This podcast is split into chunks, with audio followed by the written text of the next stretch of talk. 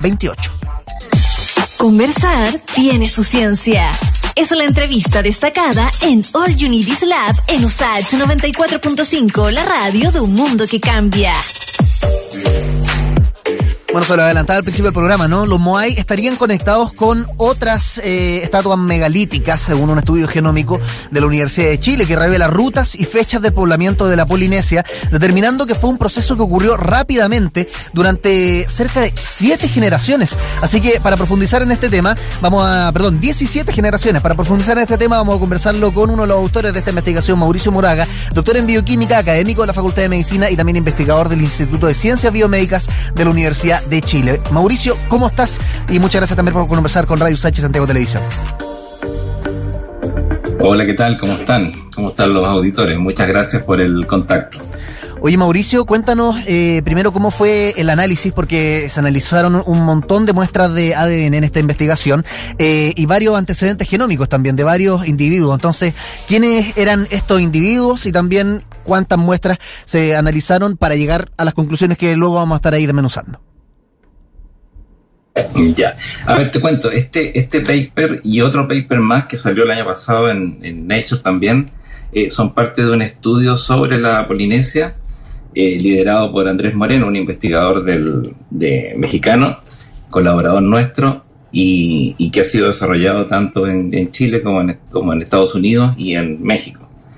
Eh, la, la, idea de este análisis, de este estudio, era básicamente ver las relaciones entre los grupos de polinésicos y ver cómo había sido el proceso de expansión dentro de Polinesia de estas poblaciones. Ustedes saben que el, poblamiento de Polinesia es muy espectacular y muy explosivo en la fase final de, este, de esta expansión, llegando hasta Isla de Pascua. Entonces, era un tema muy interesante. Y el otro trabajo que yo les menciono, del cual no sé si vamos a hablar algo al final de, esta entrevista, eh, abordaba el tema de los contactos entre Polinesia y América eh, previo al contacto a la llegada de los, de los europeos a América que también es un tema muy relevante y muy controversial en, muchos casos. Y de hecho... Eh, Ahora, perdón, respecto, A lo que me, de lo que, sí, respecto a lo que me preguntas, este, trabajo incluye un set de muestras de 430 muestras eh, aproximadamente y que abarcan una buena parte de lo que es la Polinesia remota, es decir, la zona de la Polinesia que está más cercana hacia, hacia América, desde Samoa hacia el lado americano, a través del Pacífico, y son eh, poblaciones tomadas de distintas islas, todas poblaciones actuales. Este es un trabajo que tiene gracia de que a partir de, genomas de, población, de individuos actuales de la Polinesia es capaz eh, de, rescatar datos sobre los procesos que ocurrieron hace algunos cientos o miles de años. Es decir, es como hacer una especie de, de arqueología dentro de los genomas de los individuos actuales. Sí, eh, de hecho ahí tú mencionabas la isla Samoa eh, y quería justamente entrar a precisar aquello, ¿no? Porque eh, los individuos que se analizaron, o los antecedentes genómicos de los individuos que se analizaron, eh, uno piensa, cuando uno habla acá en Chile de la Polinesia, al tiro de la cabeza se nos va a Rapanui, ¿no? A la isla de Pascua. Pero no solamente fue, de hecho, esa es solamente un, detalle de toda la investigación, sino que también se eh, analizaron, como tú bien decías, la Oceanía remota o las Islas Marquesas en el norte, si nos puede especificar el mapeo, digamos, de estos, de estos antecedentes. A ver, el, el set de datos, como te decía yo, está sobre las 400 muestras y abarca un área de, la Polinesia que es lo que se conoce como Polinesia remota. Polinesia remota porque se habla de Polinesia pensando desde eh, Asia, desde la expansión de los grupos eh, automelanesios inicialmente y después de los grupos estos hablantes de, de, las lenguas que comparten los grupos polinesios, mucho más tardíamente. Entonces, esta región se expande más o menos desde Samoa, Fiji, Tonga, esa zona, esas islas que están en esa región, hacia el norte, hacia lo que es Gesa, que es el sur, y hacia abajo hasta islas como Rapaiti o la misma Rai que, que, es una de las que está nombrada en el, en el trabajo como asociada a estas eh, estructuras megalíticas que comparten con Pascua y con Marquesa. Y por supuesto hasta hacia el lado eh, oriental hasta Rapa Nui, que sería como el, el máximo de la expansión del, de los desplazamientos de los polinésicos a lo largo del, mm. Pacífico hacia, hacia la costa Que esta es como la, esta es la información al final que mm, eh, se agrega a lo que se conoce no solamente de la, de la historia tradicional, sino que también la tradición oral, eh, digamos, de, de Rapanui y polinésica en general, que atestiguan que, digamos, los grupos familiares de unos cientos de personas eh, navegaban, digamos, entre miles de kilómetros de mar abierto para ir habitando, ¿no? Cada nuevo grupo de islas, pero acá, con esta información, entonces, nos vamos dando cuenta que, eh, y a partir de restos de estatuas megalíticas como los Moai, entonces estarían genéticamente conectadas estas islas, pese a los, a, los, miles de kilómetros que hay entre ellas. Si podemos como profundizar ahí en, esa, en ese quiebre o qué significa esta información adicional que, aprendimos gracias a esta investigación. Claro, en, términos de lo que es el poblamiento de Polinesia, eh, había bastante información eh, rescatada por arqueólogos y por otros investigadores, etnógrafos, el tema de, de, las distintas relaciones que tienen las lenguas que se hablan en las islas eh, que sugerían un proceso de poblamiento eh, similar al que usted, al que, al que se puede ver a través de los datos genómicos en el paper, es decir, desde probablemente Taiwán o esas o, regiones en esa área de, de, Asia hasta eh, Pascua en un desplazamiento isla por isla, como muy bien tú lo decías, con grupos familiares pequeños, con poblamiento de una isla y después de eso la partida de otro grupo pequeño hacia otras islas, etcétera, etcétera. Es decir, la trayectoria global y los tiempos totales estaban más o menos acotados por los fechados radiocarbónicos, por otra información. El, desarrollo de, este trabajo lo que aporta significativamente es en ver las relaciones particulares entre grupos, entre islas o entre grupos de islas y, poder lograr a través del genómico establecer los tiempos mm. y, las, y las fechas probables de los eventos de partida desde alguna isla hacia otra comparando en el fondo las fracciones de genoma que estos individuos comparten y cómo ese genoma ha ido fragmentándose, por decirlo así, generación tras generación, y cómo eso puede sugerir no solo las relaciones de parentesco, sino que las direccionalidades de las relaciones de parentesco, es decir, de qué isla partieron y a cuál isla llegaron. Eso probablemente es lo más poderoso en términos del análisis. Oye, Mauricio, bueno, recordarle a los que nos escuchan por la radio, estamos conversando con Mauricio Moraga, doctor en bioquímica, académico e investigador de la Universidad de Chile. Eh, tú ahí ya nos diste algunas pistas de las rutas, pero también cómo, son la, cómo han sido las fechas de este proceso, que es parte de la, de la información y conocimiento que podemos extraer eh, con este estudio, ¿no? Porque se habla de un poblamiento rápido, pero luego viene eh, esta bajada de 17 generaciones, que para los que no sabemos, digamos, de, genética o, digamos, de, linaje, puede sonar como muchísimo, ¿no? 17 generaciones, pero aún así, eh, ustedes lo califican como rápido. Entonces, si nos puedes precisar cómo fueron las fechas del, de este proceso de poblamiento de la Polinesia. A ver, lo primero, 17 generaciones son entre 400 y algo y 510 años más o menos, es decir, son un rango de tiempo muy pequeño para procesos de poblamiento como los que estamos viendo y, y también pensando en las distancias geográficas recorridas por estos navegantes entre una y otra isla, por lo cual eh, suena, suena, suena mucho, pero no es mucho en términos temporales y, es poco para la historia de, estas poblaciones. Mm.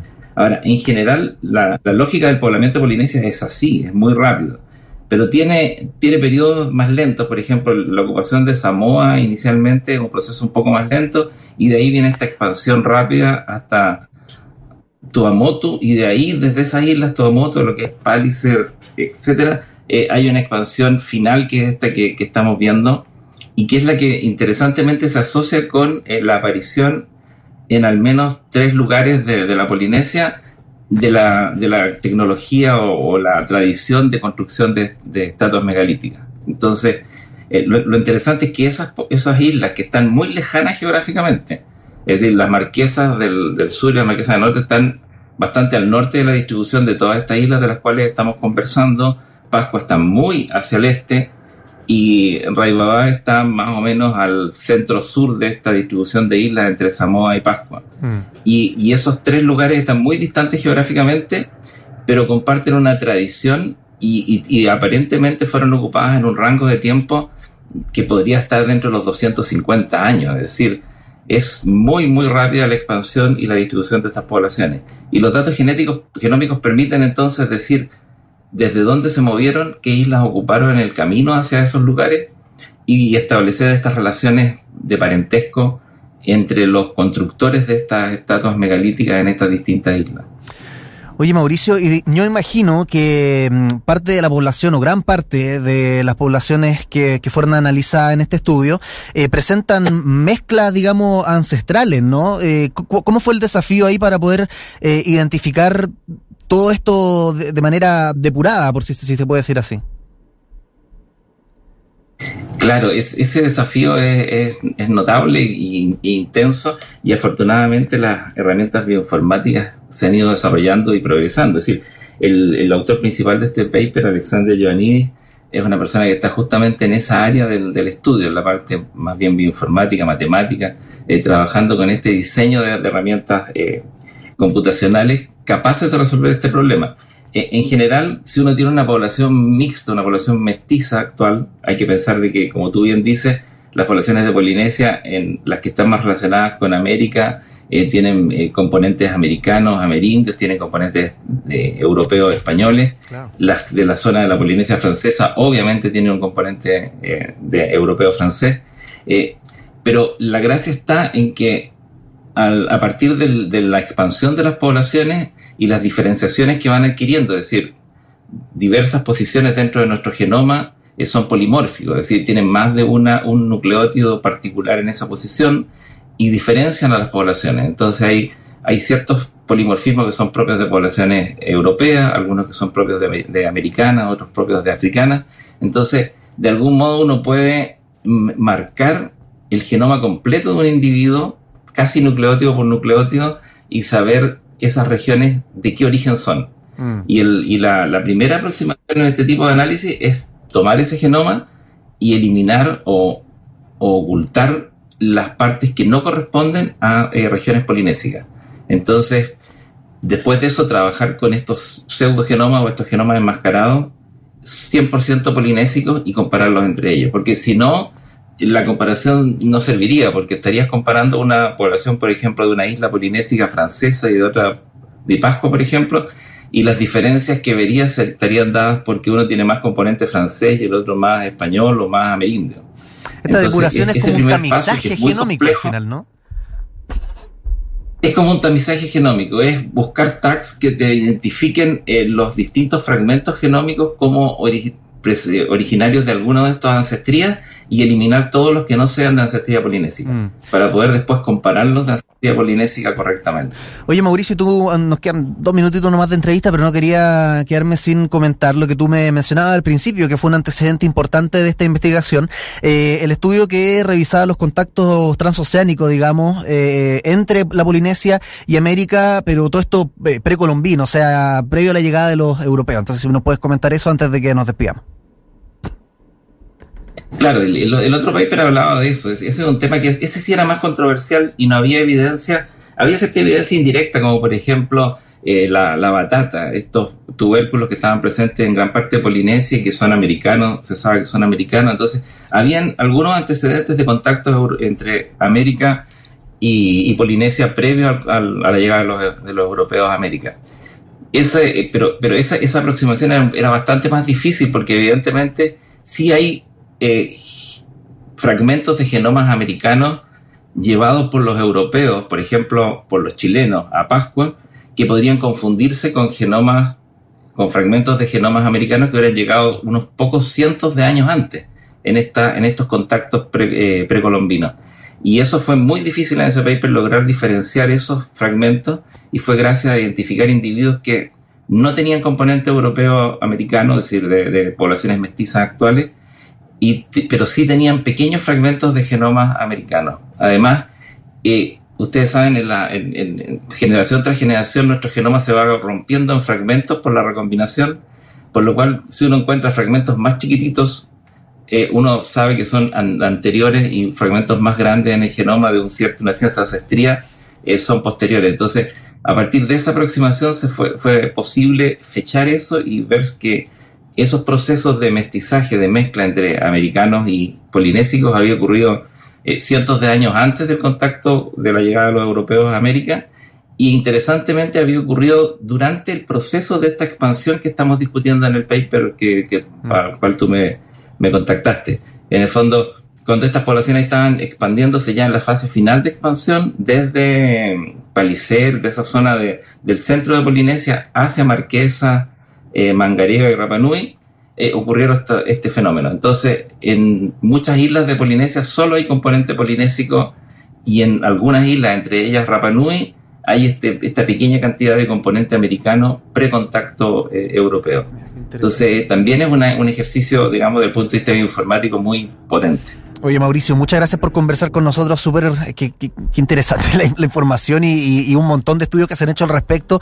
Eh, así que ojalá seguir también conversando al respecto. Mauricio Moraga, doctor en bioquímica e investigador y académico de la Universidad de Chile, hablando justamente sobre el poblamiento de la Polinesia desde la perspectiva genómica. Abrazo grande. Muchas gracias, que estés muy bien. chao. chao.